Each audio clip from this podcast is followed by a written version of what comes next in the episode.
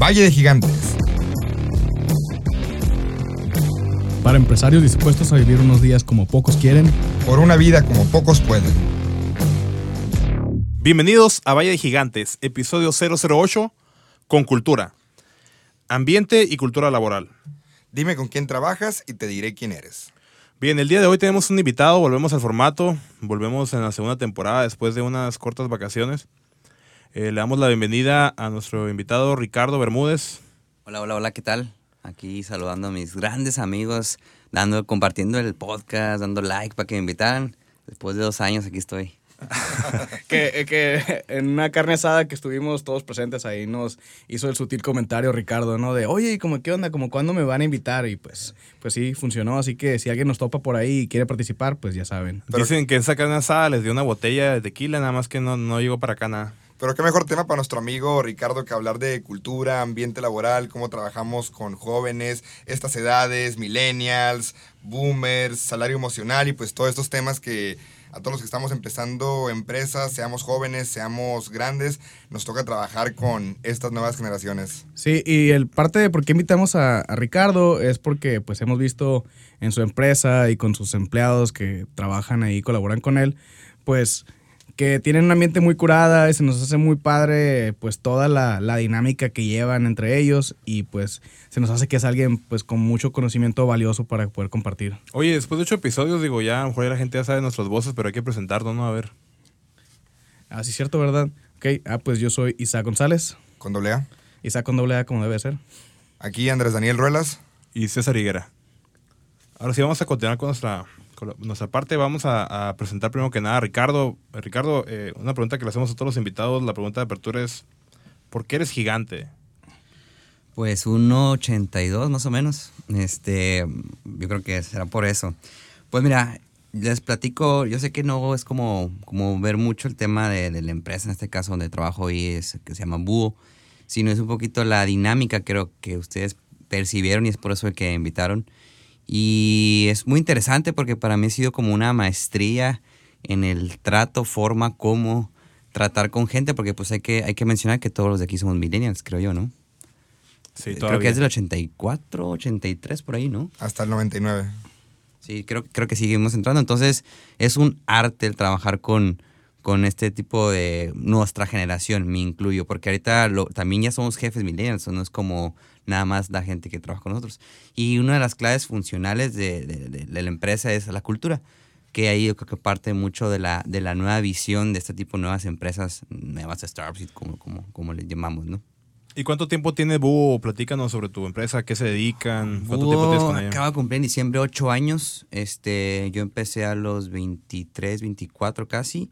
Tengo 31 años y eh, nos dedicamos a la producción multimedia. Nosotros le llamamos ahorita industria creativa, pero, pero casi nombre más exacto así creo sería como una casa productora, un outsourcing de producción, ¿no? Aliado de nosotros, hemos trabajado en conjunto, este, creo que los tres, si no es que... Sí, de hecho ya me eché la bolsa a los tres como clientes. Qué bueno que dices que como clientes. Pero sí, este tema que comentan de la cultura laboral es algo crucial, sobre todo que estamos viviendo generaciones donde cada vez las personas entran al mercado laboral más jóvenes, cada vez vemos personas de 16, 17 años trabajando formalmente, cada vez vemos jefes más jóvenes y pues nos toca regarla, nos toca lidiar con jóvenes, con adultos. Y una frase que a mí se me quedó marcada y fue cuando para mí fue un parteaguas para empezar a trabajar los temas de cultura fue lo que pasa en la empresa es lo que sucede cuando el jefe no está. No sé ustedes qué opinan de esto, qué tan... Se me hizo algo tan fuerte que fue y fue cuando te das cuenta que uno no puede estar 24/7 en la empresa, que uno no puede estar revisando cada detalle, sino que tiene que dejar esa cultura, esos valores, esa forma de trabajar que quede bien impregnada en tus colaboradores, que tú te sientas con la satisfacción de irte a dormir y que al día siguiente puedes tener una junta, puedes faltarte, puedes ir de la ciudad y todo va a estar bien. ¿Qué opina Ricardo? A ver, dinos. Eh, eso creo que es uno de los, como el desprendimiento más fuerte que tiene en este caso un, director, un líder, a veces una empresa, como eh, taparse los ojos y decir voy a dejar la empresa funcionando. Funcionando yo creo que es, no es tan complicado a lo mejor, porque de que te pueden dar resultado objetivo te lo pueden dar. Lo complicado creo yo es el cómo lo hacen. Sí, que creo que eso es más a lo que estamos platicando, que es la cultura. Eh, es el hecho, ¿no? Decir que como el, el, el, ya enseñé algo yo, ahora me voy y lo siguen haciendo igual, eso creo que es la gran problemática. Yo creo que es como marcar ciertas métricas o ciertas cosas como como a yo este, te conozco y sé cómo trabajas y con que rinda, se rinda cuentas en base a esa estructura de cultura no hay problema. Ya me ha pasado que sí, últimamente ya me salgo más de la oficina y me pasa que no, que sí me gusta estar en la oficina, o sea, no es porque, ah, quiero estar, pero ya funciona automático. Le comentaba hace rato a César que ya se contrata un poquito de gente con más experiencia que me ayuda en esos casos. O sea, yo ya no soy el psicólogo amigo de todos, yo tengo ya otra persona que también me ayuda con eso, que es un, poco a contratar sobre también liderazgo, ¿no? Y tú, Isaac, ¿qué nos puedes platicar ahora que, que eh, reiniciaste tu emprendimiento, que ahorita estás también en las primeras etapas y no tienes a lo mejor tantos middle managers? ¿Cómo le haces? Pues fíjate que ahorita lo que yo me he dado cuenta es, y algo que, que, me pasó que antes no entendía el por qué y que se me hacía como que era el puro choro tradicional de, no, es que tienes que tener la misión, la visión y los valores. Eh, el tema de los valores particularmente me acaba de pasar, le comentaba a Andrés, bueno, comentaba aquí a ustedes, ustedes fuera del aire, una, una experiencia que pasó, que, que vienes escuchando fuera del aire. Ah, ya fuera del aire. Sí, pero bueno. Después de nueve episodios. Sí, a, antes de estar grabando, ya pues. Se, ya se le subió, además. Sí, no, ya, ya. Ahí contacten a mi manager. Eh, pero que el tema de los valores es importante porque es la forma que te va a decir si alguien pues va a hacer clic y va a poder trabajar a gusto en la empresa. Entonces, si tú te dedicas a contratar a personas que con, compartan tus mismos valores, pues entonces van a atenderse las cosas, a lo mejor no exactamente igual que tú, que ahí es donde está lo valioso de tener un equipo, ¿no? No necesitas gente que sea igual que tú, necesitas gente que tenga otro distinto contexto, que tenga otra manera de pensar, pero pues que comparta los, los valores. Y uno de estos fue, es la, el valor de la simplicidad. Yo creo que muchas cosas deberían de ser tan simple como debieran de ser, pero no más. Y hay que aprender a, a valorar la, la simplicidad en las cosas que uno está haciendo, porque de repente, sobre todo, no sé, yo como ingeniero, pues de repente tiendo a querer complicarme de más y quiero rebuscarle y pensar en todos los posibles escenarios. Y esa misma complejidad que le estás metiendo después llega y te afecta porque no te deja moverte, porque tú solito te metiste en camisa de once varas. Y nos pasó ahorita con un proyecto que estaba muy complicado, lo reducimos mucho la complejidad y ahora pues ya está funcionando como antes no funcionaba, ¿no? Entonces ahí es donde tienes como que ya empezar a marcar los valores para poder marcar una cultura ahí en tu, en tu empresa. Aquí un pequeño, que, ah, perdón. Sí, un pequeño paréntesis. A ese tema que comentaste, les recomiendo una lectura del Harvard Business Review que se llama Innovación contra Complejidad. Ahí pueden abundar un montón en el tema que qué tan complejo puede ser contra qué tanta innovación y cómo hacer las cosas más simples. Súper recomendado. Ah, fíjate, qué bueno que lo comentas porque yo me acabo de encontrar en monografías.com también un, un, tema de la cultura. Güey. Excelente. Oh, este, fíjate que sí, eh, ¿qué es la cultura? Bueno, ya me voy a poner un poquito más técnico como tipo diccionario, ¿no? La cultura pues es el, el conjunto de, de, valores o la identidad. La identidad este, es la identidad de una organización o de un país o de eso, ¿no? Entonces, una empresa, pues la cultura empresarial es la identidad de la empresa, es como la empresa se identifica y es un conjunto tanto de valores, costumbres, modos, o sea, las formas también cuentan mucho si es una empresa con una cultura muy seria, muy relajada. No es lo mismo el norte que el sur. Y esperemos que aquí nos esté escuchando gente del sur. Digo, ya lo hemos visto en las analíticas. Que allá en Ciudad de México, pues sí, la gente anda mucho más de traje. Aquí nosotros andamos en tenis, en, en jeans, ¿no? Este, jeans para los que tienen. Y ese tipo de cosas, inclusive ese tipo de cosas tan simples como el cómo nos vestimos, cómo platicamos, en dónde tenemos las reuniones. Si siempre las reuniones son formales y las reuniones son eh, aprovechando que tenemos una ciudad aquí en Mexicali que, que las distancias son 15 minutos.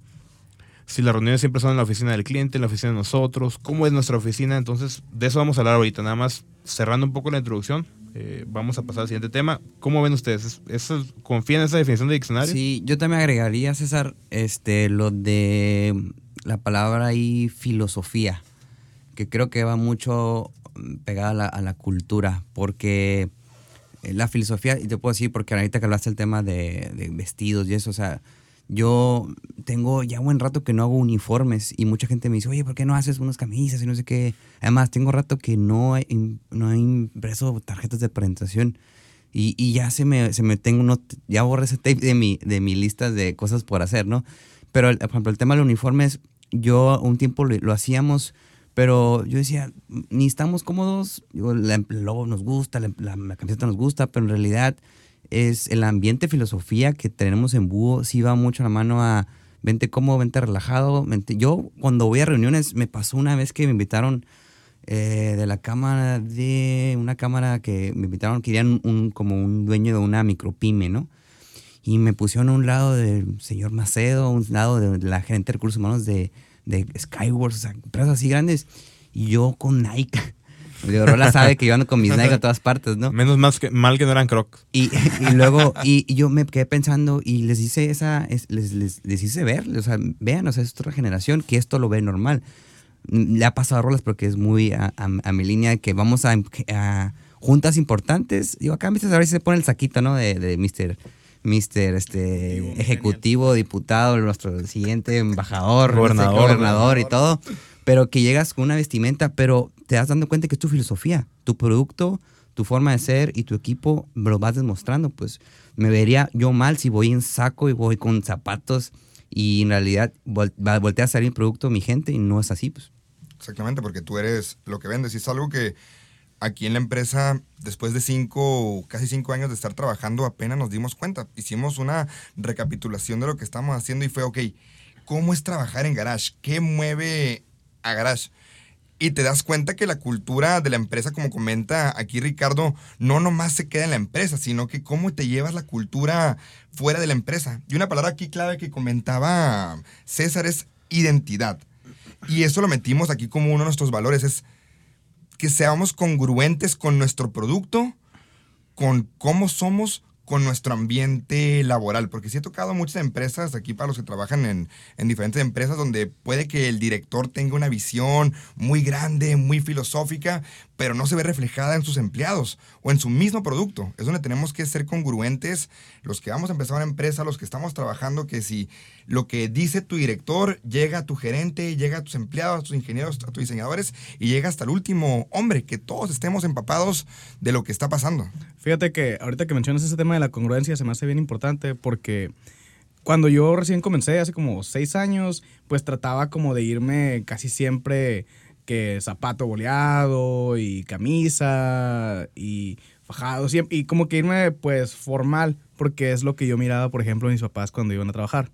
Entonces yo decía, no, pues si yo voy a ser eh, pues dueño de mi empresa, el gran señor empresario este, pues tengo que irme vestido como tal, ¿no? Pero después te vas dando cuenta, igual como decía Ricardo ahorita, o sea, pues no es así también, ¿no? Entonces yo creo que lo hacía también por un tema de inseguridad.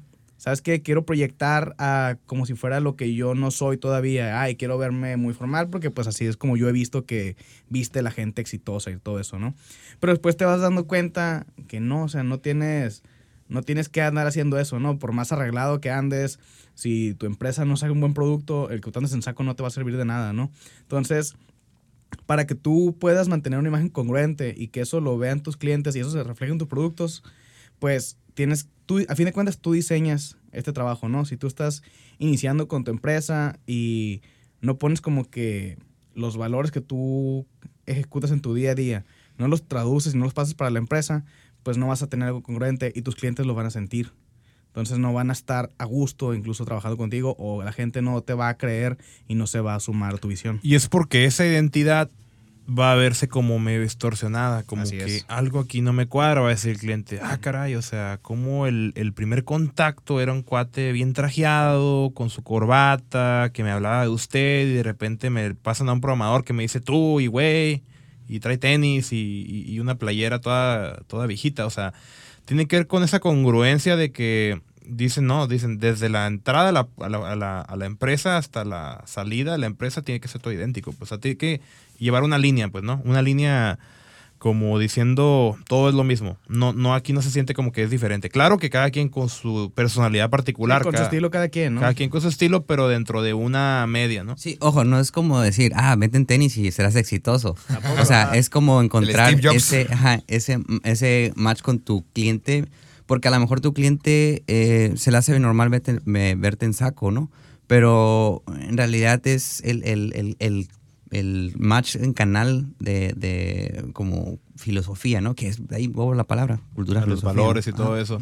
Y fíjese que algo que también digo hay que comentar, porque no, no, no- nosotros a veces somos empresarios de, de la rama tecnológica, de la rama visual, o sea, somos así que empresarios que nuestros ejemplos a seguir pues no son Warren Buffett, porque no son de nuestra área, pero pues tenemos a, a Mark Zuckerberg y cómo anda él, ¿no?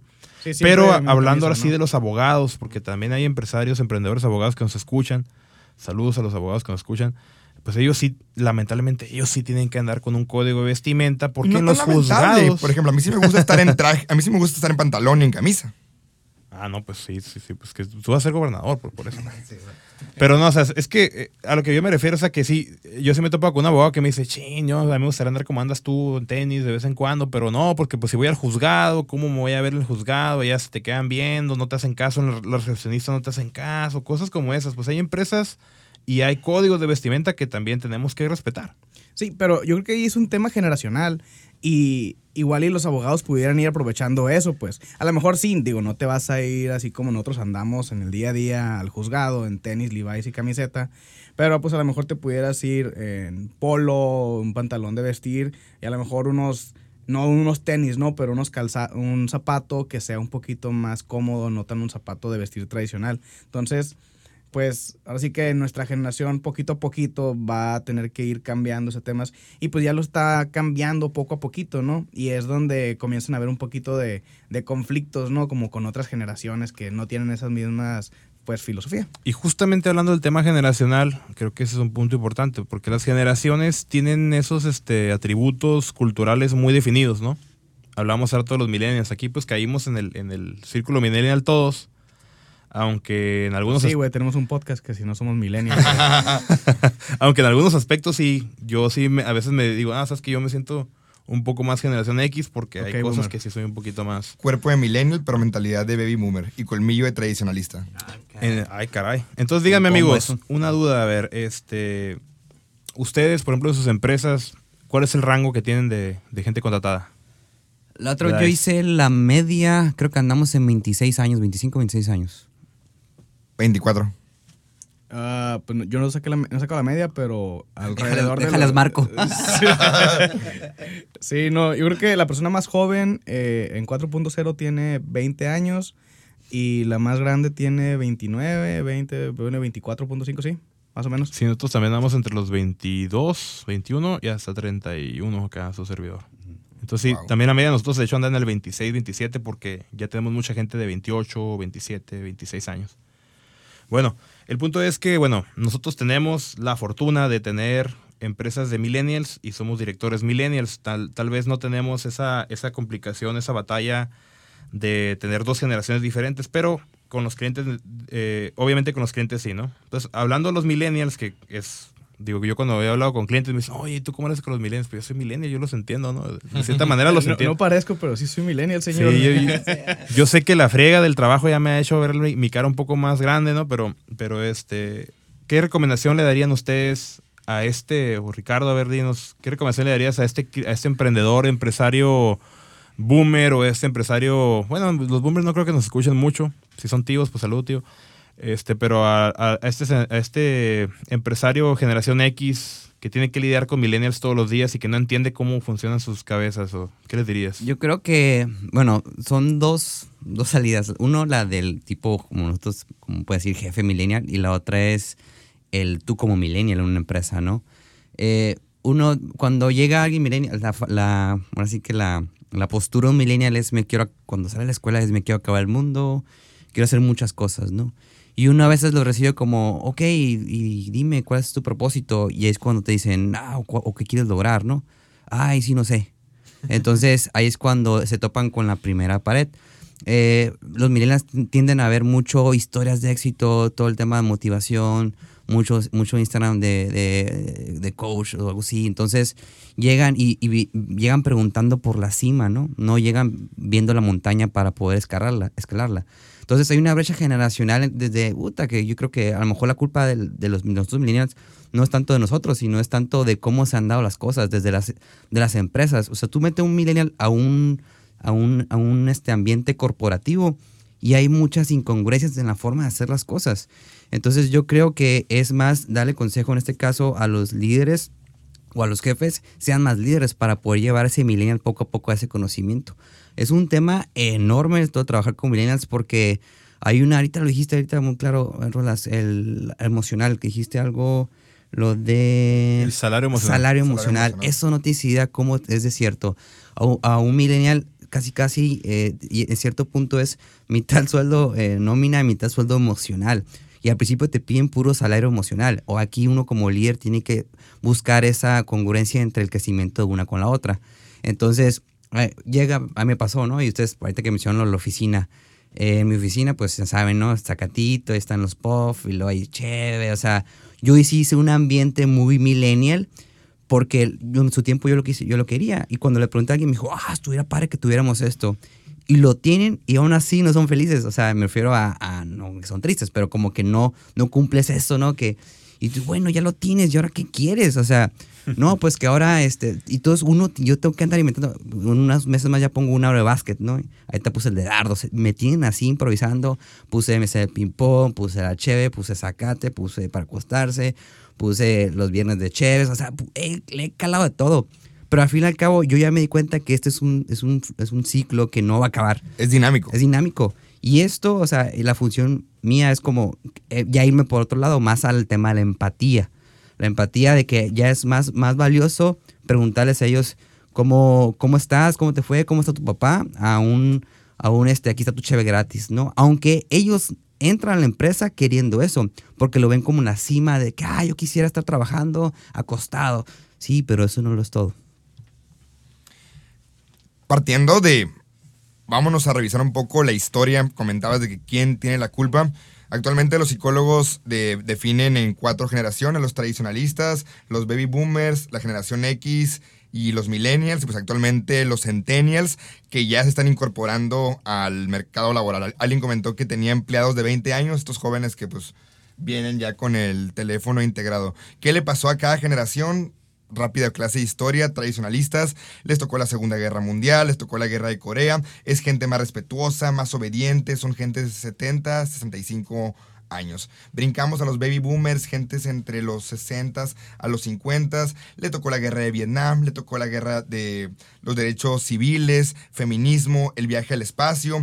Es gente que está inconforme con el conflicto, gente más formal, que sigue protocolos, gente más idealista. Brincamos a la generación X, nuestros papás, nuestros tíos, 55, 45 años, la caída del muro de Berlín, computadora personal, MTV, boom de divorcios, mamás que trabajan, Llegó el Viper. Llegó el Viper, exactamente. Ya hubo un cambio tecnológico más, más corto. Gente más leal al líder, gente eh, más confiable, más independiente, pero que estaba cada vez desafiando el status quo. Y nos tocó a nosotros. Nos tocó el 9-11, los bombardeos, el maratón de, de Boston, el Internet, redes sociales, Irak, Afganistán, feedback, eh, retroalimentación continua. Y somos gente más digitales, que queremos ser líderes, pero que a la vez nos estén dirigiendo, más impacientes, que queremos todo a corto plazo, que esperamos retroalimentación por cada, que nos den la estrellita en la frente por cada cosa que hacemos, que queremos un trabajo con café gratis,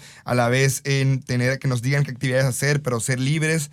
Y cada generación tiene lo suyo y cada generación le echa la culpa a la pasada. No, pues nuestros abuelos le echamos la culpa a nuestros bisabuelos, nuestros papás a los abuelos y nuestros hijos nos van a echar la culpa a nosotros. Y nosotros le echamos culpa a nuestros papás. ¿no? Exactamente. Yo resumiría eso, Rolas, en la gente antes eh, trabajaba para, no al revés, vivía para trabajar y ahorita trabajamos para vivir. Ahí el famoso llega que fin de semana, ahora sí, a gastarme la nómina. Entonces, ah, esa, creo que resumiría esos cuatro entre dos y dos. No, antes la gente este, vivía para trabajar y ahora es al revés, pues. Entonces, yo creo que ahorita que mencionaste lo de lo de nacen con el celular en la mano, que tienen recompensas al instante, eso es bien cierto. O sea, ahorita yo quiero una película, abro mi celular y puedo hablar en Netflix.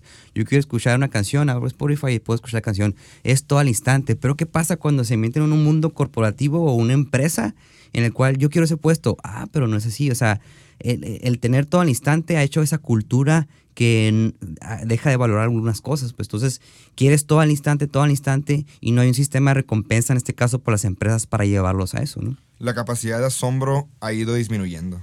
Oye, Isaac, tienes cara que tienes un rato con ganas de decir algo, tienes la vena saltada. A ver, dinos. Perdón, Despláyate, Isaac. Se, se nota mucho. Eh, no, fíjate. Me ha tocado ahorita, estoy haciendo un diplomado. Y el 80% de los que están en el diplomado, pues es gente ya más grande. Eh, de los 35 más, ¿no? Ya es una generación anterior a nosotros. Y mm, ya han habido varias ocasiones en las cuales en el diplomado, perdón aquí por el jab que le acabo de tirar a uno de los presentes. Está cerca ya. Se Pero cerca. todavía no, güey. Est- Están en la línea, no hay, no hay bronca. Todavía son chavos. Eh, pero bueno, decía que de repente escucho que hacen ciertos comentarios acerca de, no, pues es que los millennials y que ya no tienen pues compromiso con la empresa y que, que uno no les convencen y me dejan la chamba tirada y pues hay las quejas de siempre, ¿no? Ya todo el mundo nos las sabemos qué dicen y es lo que dice el Royals ahorita, ¿no? O sea, la generación de antes le echa la culpa a la generación actual y así. Bueno, o vice- viceversa, perdón. Pero yo lo que me he dado cuenta y he estado como tratando yo de informarme en temas de negociación y así, y uno de los aprendizajes que he tenido, pues es que si quieres llegar realmente a la solución de un problema, pues no lo tienes que ver como que tú contra ellos, pues no son los millennials contra la generación X o los boomers, eh, son los dos contra el problema. Y si no lo ves así, pues no lo vas a atacar. Entonces, ¿cuál es el problema? Ven la gente como que, ah, no, pues es que los millennials no, no tienen compromiso con la empresa. Es que no le no se, no se quedan más después de las 6 de la tarde. A las 6 de la tarde ya están checando y se van y que no sé qué. Y dices, bueno, pero ¿por qué? Y a nosotros como millennials y como jefes de millennials nos ha tocado pues ver eso. Y lo que yo pienso que es el cómo le tienes que hacer para que realmente motives a la gente y que reduzcas la rotación de tu personal y que la gente se siente motivada y que sean productivos porque creen en el proyecto y porque creen en ti, pues es que debes de compartirles y hacerles sentir un propósito, pues, que es también lo que menciona Ricardo ahorita. O sea, la gente antes decía, vivía para trabajar y, y ahorita trabaja para vivir.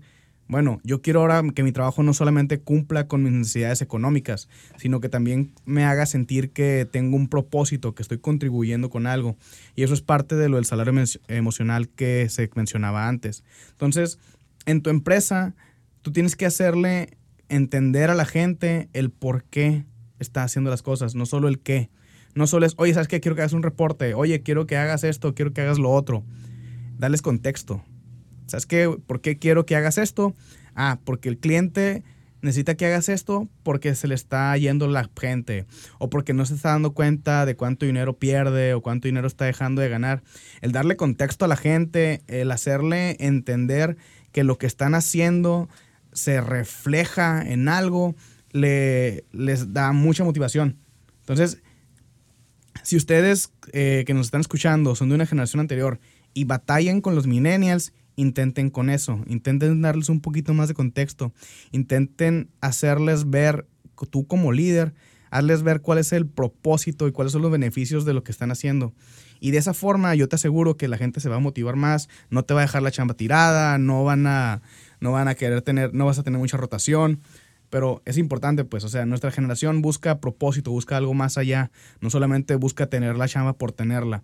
¿Por qué? Porque si es así, muchas veces, y, ustedes lo ven, se van porque se quieren ir de mochilazo a Europa un mes. Entonces, porque eso qué? Eso les da cierto propósito, les da cierto, pues, es una meta, algo que quieren tener, ¿no? Entonces tú hazles que tengan una meta dentro de tu organización. Y fíjate que hablando de esa meta, o sea, está bien, ¿no? El- la definición de metas individuales eh, son, es importante, pero la definición creo que mayor aún es la definición de metas grupales, la, definición de metas como organización. eh, de una manera en la que alinees ahora sí que los, este, esas ganas, esa motivación hacia una sola meta. Por ejemplo, yo ya tengo rato, tengo dos años eh, implementando una meta anual que sea algo diferente, que a todos nos guste. O sea, como que busco una idea, no, no una meta organizacional como esa de, ah, vender, aumentar las ventas en tanto por ciento. No, no, no, sino que el, el efecto que ocasiona cada año el lograr ese aumento. Entonces lo que hago es que lo platico, lo comunico, eso lo, lo saqué de un libro que se llama Vivid Vision, que se lo recomiendo. Vivid Vision es el libro que habla de esa visión en la cual tú creas un, le dicen un big hack, que es un big hairy audacious goal, que es Mm, sí, como sí, una sí. cosa... Peluda, ¿no? Una Ajá, meta un- bien exagerada, bien exagerada, pero, ¿no? Por ejemplo, la de Microsoft era una computadora en cada escritorio. Cosas ¿Qué así, ¿no? Ajá. güey? Pues como por ejemplo este John F. Kennedy que dijo, ah, vamos a poner al hombre en la luna, ¿no? Nada de que andar mandando este, sondas espaciales a no sé dónde, vamos a poner al hombre en la luna, así lo dijo. ¿no? Entonces, ese tipo de metas hace que el cerebro de las personas empiece a trabajar de una manera distinta porque es algo más visual. Entonces, a lo mejor ese Big Hairy Audacious Goal, tú lo puedes poner cada tres años o cada cuatro años, que es lo que te dice Vivid Vision. Pero si tú te animas a cada año poner una meta, un, un- un regalito, un premio, una cosita a los trabajadores y les demuestras que hiciste un cambio, vas a ver que lo van a apreciar. O sea, yo, yo por lo menos esa es mi recomendación Mira, directa, ¿no? Yo, yo creo que va desde lo, desde lo, por ejemplo, los, los niños, ¿no? De que, ah, este, hiciste algo bien, estrellita, ¿no? Es que esa gen- es- con, es- con esa- con eso nacimos esta generación. Ahora, dicen que, ahora, como co- complementando lo que dice César, o sea, regaña menos y este, aplaude más. ¿Por qué? Porque si aplaudes a uno, el otro automáticamente se siente regañado, siente que hizo algo malo. Entonces, eh, va mucho a lo que, a lo, a lo- a lo que dice César, de que, de que en realidad eh, decir, eh, no, esto, esto lo hiciste mal, lo hiciste mal, va, va disminuyendo. Un, un- alguien que entra, te puedo decir, me ha tocado gente de 21, 22 años y se sienten ya cansados de que no, es que ya llevo ocho meses aquí, ya creo que ya dilo todo. No manches, o sea, llevas ocho meses, tú ni es, no es ni, limpie- ni limpieza, ¿no? Pero hay que entender ese tipo de generaciones que se cansan muy rápido, entonces, a lo que comentamos ahorita al instante, ¿no? Es que somos el efecto microondas, ¿no? ¿Cómo está eso? El efecto microondas es queremos todo automáticamente ya. O sea, todo lo que hemos instantáneo. No, Ah. no, no queremos esperar por nada. La generación X, que era un poquito más tradicional que nosotros, no era el efecto microondas. ¿Cuánto, no sé si a usted les tocó, pero cuánto tenías que esperar para poder tener una canción digital? O sea, media Uy, yo- hora. eh, una anécdota ahí. Yo me acuerdo una vez que le enseñé a mi papá a usar el LimeWire. Que digo, no es cierto, compraba toda la música. Pero cuando la, cuando la compraba y la descargaba en el iTunes, est- estaba. Te van estaba a vetar, güey, de Spotify porque- en el, ahí le puedes censurar, Rigo, por favor.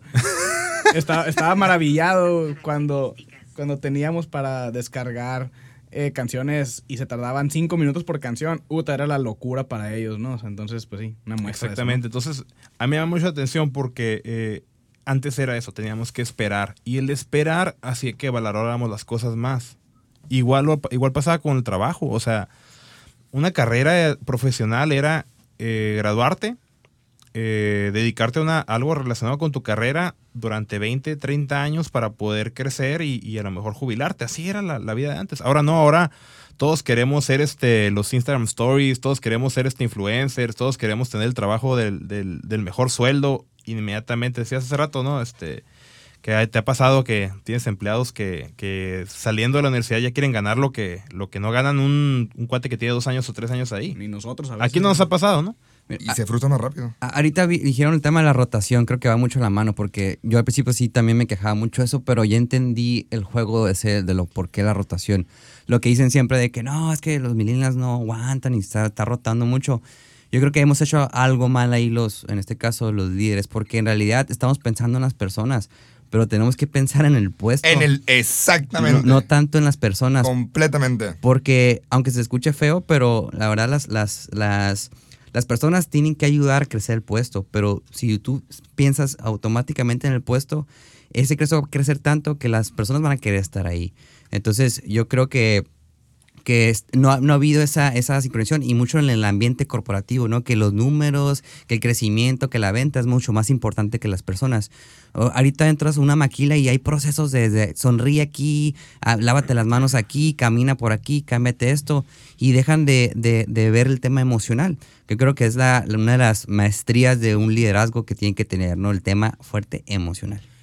¿Qué cosa acabas de decir? Y sí, es cierto. Sí, yo tardé años en entender eso. El, en tu empresa, tú como empresario, pues tienes que ver por tu empresa. Y a veces por querer tener a un empleado, le vas diseñando puestos, le vas poniendo cosas y dejas de ver el, el engrane de tu empresa, dejas de ver cómo va articulándose por querer hacerle el puesto a la persona, pero cuando en realidad tienes que hacer el puesto para la empresa. Y si no encaja la persona en el puesto, pues ni modo. Fácil. eh, la, el- la persona ve más el crecimiento personal que laboral. eso tienes que entenderlo como líder. Entonces, es, con, con, esa mentalidad es complicado tener, retener a alguien. Dicen que más o menos es un, un lapso de cuatro años. Ahorita mis personas andan en eso, ojalá no se me vayan. Pero a lo que voy es que hay que estar preparado para eso. Y, y te das cuenta que si le invertiste al puesto, va a llegar otra persona y va a ser, no va a ser lo mismo, pero va a tratar de llegar a eso o hasta mejor. ¿no? Aspirar. Y ustedes como, como jefes millennials, ¿qué quieren los millennials? ¿Qué quieren sus colaboradores? ¿Qué salario emocional están implementando? ¿Qué técnicas? A ver, Isaac. Pues por ejemplo, eh, un tema bien controversial es el tema del home office. Y yo soy de la creencia que el home office por lo general no funciona en, en México y no funciona por muchos temas culturales, pero hay ciertos criterios que te hacen que sí funcione y yo ya tengo ahorita mi, mi gerente operativa, que pues es la persona que se encarga de correr la operación mientras yo no estoy, porque pues mi chamba es no estar en la oficina tanto, es más andar fuera buscando clientes y todo eso, pues ella trabaja medio tiempo en la mañana en la oficina presencial y después de eso eh, se va a comer y se queda en su casa trabajando, a menos de que por algún motivo tenga que regresar a la oficina, ¿no?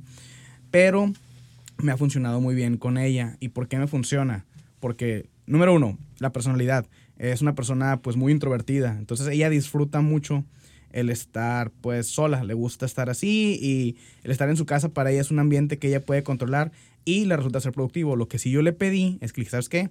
Ok, te voy a dar ese home office, pero quiero que tengas un espacio designado para donde tú vayas a trabajar. No quiero que vayas a estar trabajando en tu cama o que vayas a estar trabajando en la sala.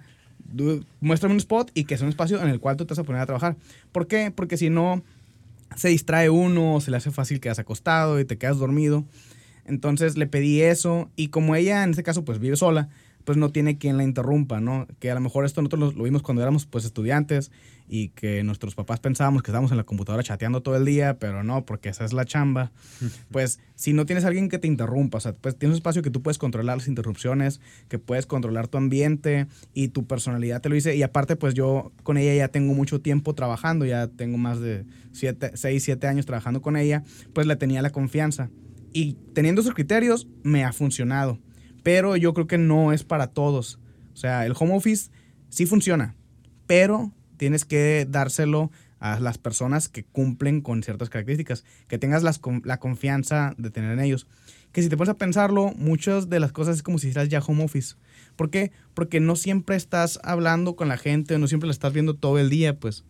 Y aunque la estuvieras viendo todo el día, si no confías en ellos para que estén haciendo la chamba, mientras tú no estás, pues ¿para qué las contratas? Y bueno, hablando de retención laboral, eh, ahorita estás. Es, eh, home office es una de las eh, cosas que los millennials a veces más piden y les encanta a veces enfermarse y, ay, voy a trabajar en mi casa, ¿no? Este, no me descuentes el día, pero aquí voy a trabajar. Pero bueno, ¿qué otras cosas le gustan a los millennials para retenerlos? Estos cuatro años que llevas ya con la gente, dices que tienes cuatro años, Ricardo. No, es en promedio. ¿Qué más otra o menos. cosa has hecho tú, aparte de poner una mesa de ping pong y poner No, juegos y no la? Pintar tu oficina Ya, bonita. ya no sé qué hacer. ¿Qué onda, fíjate, con tus, ¿Qué onda con tus horarios, con los Eh, permisos? eh, fíjate, yo tenía antes un horario de 9 a 6, íbamos con una hora y media, dos horas de comida. Y duré años así. Entonces me empecé a dar cuenta que después de la hora de comida llegaban o llegábamos así como que ya con después de la comidita, El mal del el, el mal de puerco, la productividad bajaba un chorro, ¿no? Entonces lo que hice es re- eh, reduje horario, o sea, fue de, de 8 a 3, vamos ahorita, y dices, "Uy, es bien poquito, pero en realidad no te decía cómo cambiar la productividad, porque vamos a cultural, antes eh, en me- las maquilas te pagan por hora, tal y cual, tienes que trabajar así, yo veo a todos casi queriendo checar para que se puedan ir, y aquí no, no se trabaja tanto por hora, sino como por objetivos. Entonces, en realidad, yo cuando cambié el horario, sí, sí hubo un cambio de productividad muy fuerte. Entonces, eh, no, no me di cuenta que no es tanto que tanto tiempo estar en la oficina. Yo no soy muy fan del home office. ¿Por qué? Porque yo sí quiero tener un poco el ambiente controlado. El ambiente es por el tema de creatividad, lo que somos. Porque si yo te pongo a hacer algo creativo en tu casa y está tu primito, tu hermanito ahí molestante, estoy seguro que no. Entonces mi oficina tiene un ambiente muy creativo que he trabajado durante mucho tiempo. Entonces por eso que el home office no me molesta, más no es de mis prioridades, ¿no? Soy mucho más fan a yo estar a un lado de ti. ¿Por qué? Pues porque es mi filosofía. Y, y también eso, es- eso, el home office, a lo mejor ese tema del liderazgo que pueda tener un, un jefe a un lado, un home office es mucho más complicado. Por correo no se puede una palmadita o un regaño, ¿no? Oye, pero sí, no, no quiero que terminemos sin irnos y platicar un poco sobre la parte externa de la empresa. Hablamos mucho de la cultura como la identidad que necesitamos dar para nuestros empleados, pero no se nos olvide que también nuestros clientes y nuestros proveedores hay una cierta cultura, una cierta afinidad con la que a veces nos envolvemos con ellos, ¿no? Y te das cuenta y dices, ay, caray, eh, no se me antoja contratar a un proveedor eh, tan, tan baby boomer ni tan, ni tan grande porque siento que no me entiende. El, ahora sí que el viejo no me entiende, ¿no? Y, y, de repente te das cuenta y volteas y dices, ay, caray, casi todos mis proveedores son de la edad. O todos mis clientes, los, por lo menos los clientes, este, no, no, hablo del cliente que paga, sino por lo menos el cliente que habilita o el que te abre la, la oportunidad es de la edad. Entonces, ¿qué me pueden decir ustedes? O, a ver, tú, tú, Andrés, respecto a eso de los clientes, los proveedores, tú que tienes clientes este, medio políticos, acá ya medio subidos de, de, nivel y, y, y grandes, o sea, ¿cómo lidias con ese tema que ellos son de otra cultura? No, o sea, fíjate que yo entre mis, tanto parte de proveedores. Nunca me he fijado en la edad de mis proveedores y me he dado cuenta, tengo proveedores como el señor que pone la máquina de sodas que está en sus 70 años. Tengo proveedores 50, 40. me fijo mucho en el compromiso, en la responsabilidad y en el... Ahora sí que cumple. Fíjate que mis proveedores nunca me he fijado en el tema de la edad. En la parte de los clientes me ha tocado de, de todo. Tanto tengo clientes que son señoras en sus 40, 50 años, como gerentes 60, 30, 20. Y lo que trato mucho es que vengan a mi oficina. Me encanta que vengan a mi oficina y que conozcan la cultura y que se metan hasta la cocina. Yo sí soy muy abierto en el que esto es eh, mi empresa, conócela, tómale fotos, empápate para que veas cómo trabajamos, para que no te saques ninguna sorpresa, sino yo abrirme, exponerme, abrir la, la, capa y que vean mis procesos, que vean eh, cómo está mi distribución, que vean cómo están mis, mis puestos, mi gente. Y siempre me dicen, aquí trabaja puro millennial. Pues sí, esto es con lo que vas a lidiar, date cuenta. Y por el otro lado, ¿no? Que tu equipo también vea que están yendo clientes. O sea, que los vean ahí, que vean que los estás presentando. No hay un cliente que llega, ve a Bu y les presentó, ah, mira, tal, tal, tal, Exacto, tal. sí. Y eso tiene mucho valor para el equipo porque se sienten parte de desde ahí, ¿no? Desde a lo mejor un prospecto venta que no hay secretos, que se siente con la transparencia. Ahora sí que el portafolio, yo lo que yo le digo a mis colaboradores y los digo de que los quiero contratar, les digo, el portafolio que hagas aquí sigue siendo tuyo. O sea, tal vez sea un proyecto de Monobits y lo hayamos desarrollado como equipo, pero tú fuiste parte del equipo de desarrollo y siempre vas a ser tú quien hizo ese pedacito de esa app, ese pedacito de ese sistema.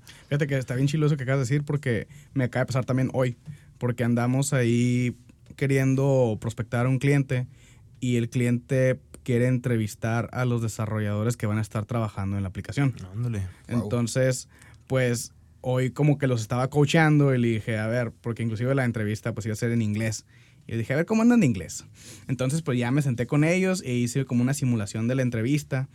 Y, y me sorprendió un chorro ver cómo un año atrás los mismos muchachos a los que yo, con los que yo estaba platicando ahorita, el crecimiento es un chorro, pues, y ellos se, se dan cuenta de eso. Y el, el, tema del portafolio y el tema de presentarles a los clientes es súper valioso y ahí volvemos a tocar el tema del salario emocional. Haces que se sientan parte de... Entonces, el que ellos vean que están formando parte de un proyecto que está creciendo, que está avanzando, pues es parte de la motivación. O sea, uno siempre se motiva cuando ve progreso en lo que sea, ¿no? Ya sea si estás yendo al gimnasio y ves que ya estás menos panzón y todo eso, pues sientes motivación. Entonces, eh, o si ves como que te estás comiendo un bistec y ya casi te lo acabas, pues también te motiva a acabártelo, ¿no? Entonces ahí, el yin y el yang. Y bueno, pues ya para concluir, jóvenes, eh, ¿qué concluimos? Ricardo, dinos ¿Qué es lo que piensas los, tus conclusiones dos de hoy? consejitos. A lo mejor el primero, como nosotros líderes, o me gusta decir la, la palabra jefe, no me gusta, ¿no? Pero es, eh, por ejemplo, yo veo a Búho como una, el típico diagrama, bueno, antes el, el, diagrama para abajo del jefe y baja y baja y baja y baja, ¿no? Eso es lo peor que le puede un millennial. Ahorita los nuevos organigramas son circulares en el cual hasta el mismo jefe o líder es, es un puesto más. Eh, yo tengo la, así casi digo, aquí la palabra jefe no existe, ¿no? O sea, yo soy uno más y yo contribuyo aquí a un proceso. Entonces es como que super tip para eso. Y por otro lado, ejemplo, a, a, a los mismos jóvenes cuando van a un trabajo así, eh, los, los, los, mismos portafolios o los mismos currículums. La verdad, honestamente, ahorita mi currículum real, aunque se escuche así, es un Instagram, ¿eh? O sea, yo veo tu currículum y casi sí me llama, lo sé, me muero lo que me vas a poner. Yo veo tus redes sociales, veo que estás publicando, no tanto porque no me, me interesa si estás con chéves o no, me interesa tu forma de expresarte, me, me interesa qué estás viviendo, si eres feliz, si no eres feliz, eso es po- porque así como hay salario emocional, hay contrataciones por medio de emociones, ¿no? Entonces, eh, yo casi de la, la más de la mitad de los que están en Búho tienen sus propios blogs, tienen sus propias marcas y eso es lo que a mí me, me gusta un chorro. ¿Por qué? Porque ellos lo ven como colaboración y eso es, eso es uno de los puntos claves. Te puedo decir que de los 12 que somos en Búho, 7, 8 tienen sus marcas. Y eso para mí, mucha gente me dice, oye, pero ¿cómo los dejas trabajar con otros proyectos? Y yo, pues que de eso se trata. Lo, es lo que no entendemos las, las, las otras empresas corporativas grandes, pues. Hay que colaborar con ellos para que se sientan parte de. Yo he visto gente trabajando en Búho que hay un rato libre o, o espera un proyecto, un render y están trabajando sus proyectos. Yo me acerco y, oh, super padre, ¿cómo, ¿cómo le hiciste, no? Y se me acercan a preguntarle, oye, ¿cómo le hago con esta factura, con este presupuesto? ¿Tú qué harías? Y eso genera un- una relación muy fuerte que es lo que lo hace que perdure, ¿no? Sí, pues mientras, mientras tanto no, eh, no se metan con tus clientes, yo creo que es- está permitido muchas de esas situaciones, ¿no?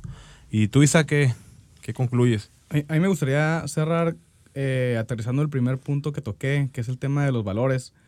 Yo pienso que siempre al momento de definir los valores de una empresa, eh, pues puedes caer en la trampa de poner los valores que suenan más bonito. Ah, es que vi que los valores de Amazon y los valores de Netflix son estos, pero una cosa son los valores que dices y otra cosa son los valores que realmente ejerces, ¿no? Entonces, al momento, la cultura la van a definir, la cultura de tu empresa van a definir los valores de tu empresa.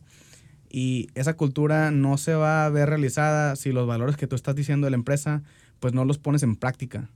Entonces, eh, si tú tomas como valor la honestidad, la puntualidad y tomas como valor el compromiso, pues esos deben ser los valores de la empresa, sobre Es todo al que tú principio. tienes que vivirlos, ¿no? Exactamente.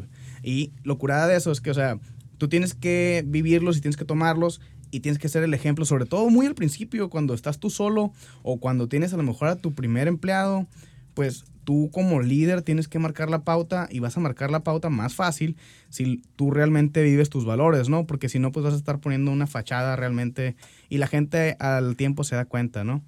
Y eso, lo que quiere decir, si los valores de la empresa son los valores que, que uno toma, pues para que la empresa después crezca, sobre todo en etapas tempranas, ¿no? Para que la, para que la empresa trascenda, tú tienes que trascender realmente. Sí, porque al principio a lo mejor lo estás cargando y estás haciendo muchas cosas tú.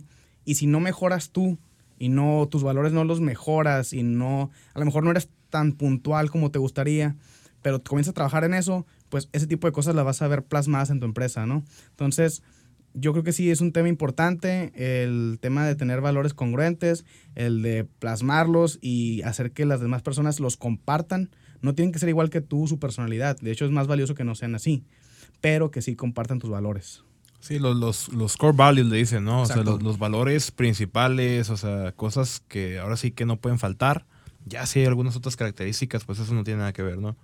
Y por penúltimo, dos temas muy fuertes. El primero, que ni tanto café gratis, ni wifi, ni flexibilidad va a suplir la parte económica. La parte económica siempre va a ser crucial para tus colaboradores. La competencia es ruda, el mercado es rudo y en cualquier momento, cualquier oportunidad te los pueden llevar. Si tienes una combinación entre tu salario económico que le estás ofreciendo y tu salario emocional. Y la última, conoce a tu colaborador. No hay nada mejor que el respeto y la honestidad. Ser transparentes si las cosas no están yendo bien, decirlos. Si las cosas están yendo bien, decirlos. La retroalimentación y la empatía. Palabras tan básicas como cómo te está yendo, cómo está la familia. Esa, porque no significa que tus trabajadores, tus colaboradores sean tus amigos, sino que tú propicies ese ambiente de respeto, ese ambiente armónico donde sabes que vas a poder platicar un poco de fútbol, de ropa, de tenis, de música y que a la vez vas a estar trabajando, que te sientas como que tú estás a gusto y que tú estás bien en tu espacio, que es un espacio seguro donde estás trabajando, crear esa armonía. ¿Y tú, César?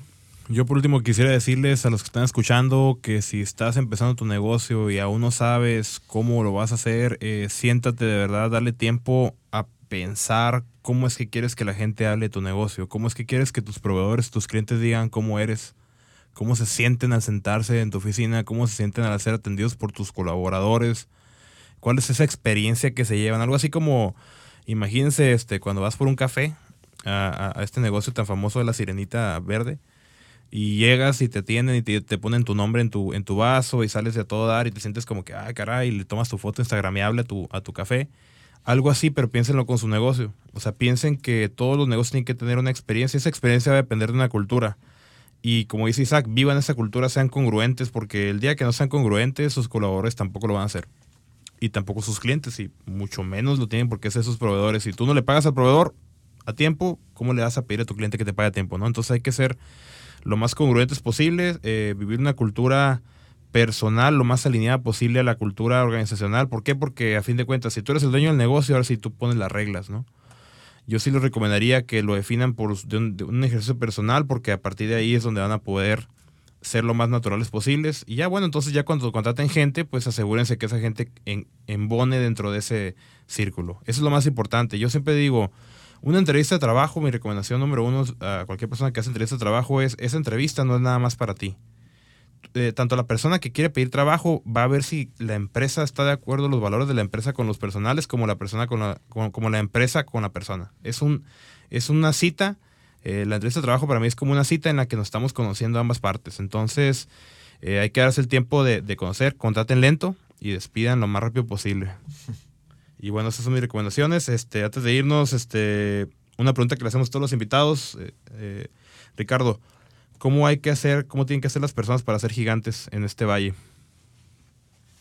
Mi palabra que he llevado mucho es la persistencia.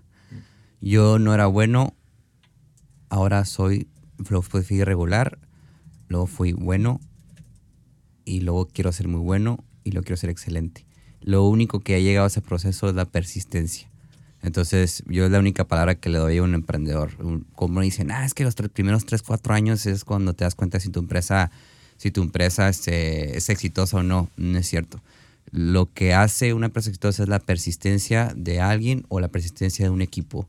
Entonces, súper recomendación para que sean unos gigantes como mis amigos César, Andrés, Isaac y gracias por la invitación. Y pues ya saben, este, cuando falta alguien, se lesione la rodilla a alguien, yo aquí estoy al 100%. Muy bien. Este, saludos en la sección de saludos que tenemos, Isaac. Ah, ok. Tenemos ahora el primer saludo y es un saludo muy especial para nuestro fan Alfredo Morales, que siempre nos anda ahí comentando acerca del episodio, que sí que le pareció. Queremos que sepa pues que estamos realmente escuchando su, su feedback que nos hizo y tratamos de ajustar el contenido de este episodio en base a ciertos comentarios que nos hizo. Entonces, un saludo para, para Alfredo y un abrazo. Un saludo también hasta San Francisco, eh, para, para Salvador Guerrero, Chava, te extrañamos en Monovitz todavía, ¿no? Chava. Tu pérdida ha sido lo más grande que, que se llevó el 2018. vamos a ir por ti, te vamos a sacar de Google, vas a ver.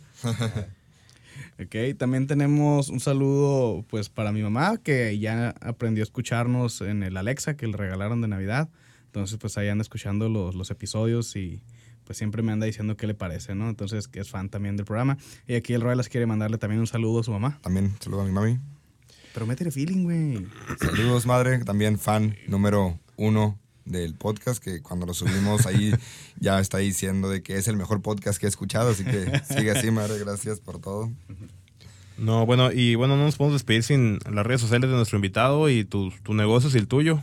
De, ¿Te la de- sabes? Sí, claro. Este, de Instagram, búho.ic y el personal Ricardo Adrián B.